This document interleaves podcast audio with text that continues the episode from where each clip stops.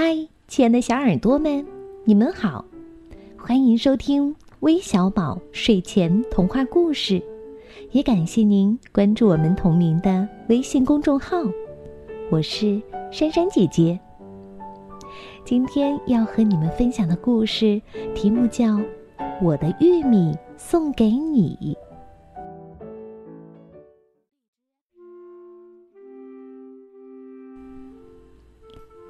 晴朗的秋日，玉米大丰收啦！大狗熊先生吹着口哨，快乐地走进一片玉米地。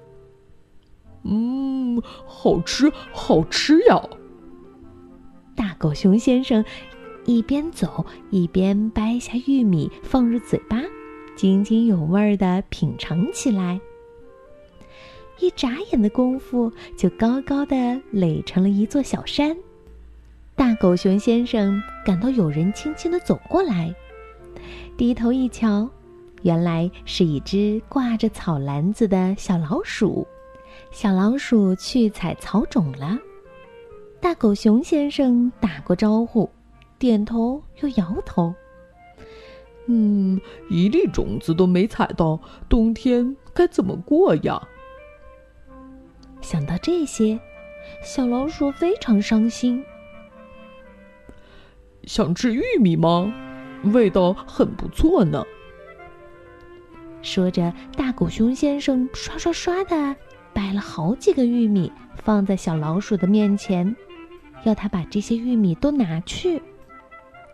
小老鼠非常惊喜，他很感激大狗熊先生为他做的一切。载着满满一车玉米，小老鼠高高兴兴的回了家。这个冬天，小老鼠一家过得很温暖，很舒心。他们把玉米做成了很多可口的食物：玉米酱汁、玉米糕、炒玉米粒儿。小老鼠的妈妈把玉米叶做成暖和的床垫、门帘儿，还扎了几把扫帚。小小的土豆房子显得干净又漂亮。一转眼，春天来了，花儿们开得正艳。一天，小老鼠到河边洗澡，看见大狗熊先生坐在草地上愁眉不展。哎呀，不知为什么土壤变得好硬，菜苗长得好慢呀！大狗熊先生对小老鼠诉说苦恼：“别担心。”一切都会好起来的，小老鼠轻声的安慰他，暗暗决定要帮助大狗熊先生想办法。这天晚上，小老鼠召集了二十多个同伴一起打地洞，他们钻入地下拜访蚯蚓家族，请求他们为大狗熊先生的田地松松土。你为什么要这样做啊？蚯蚓问小老鼠：“因为感激。”小老鼠讲述起去年秋天的经历。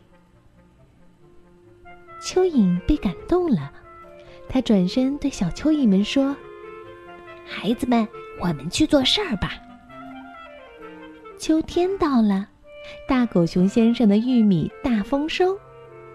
当他拿着玉米棒欢呼雀跃时，身后一个小小的身影也高兴的欢呼起来。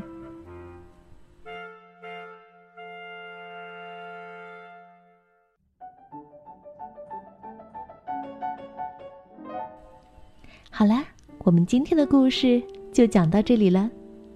小朋友们，感恩之心是一切美好品质的起源。当别人帮助过我们时，我们一定要学会感恩。那最后，我们要将故事送给来自江苏宿迁的庄迪安，来自湖南永州的陈火恩，来自广东深圳的梁子玲，以及魏佳怡小朋友。感谢你们的点播，我们明天再见吧，晚安。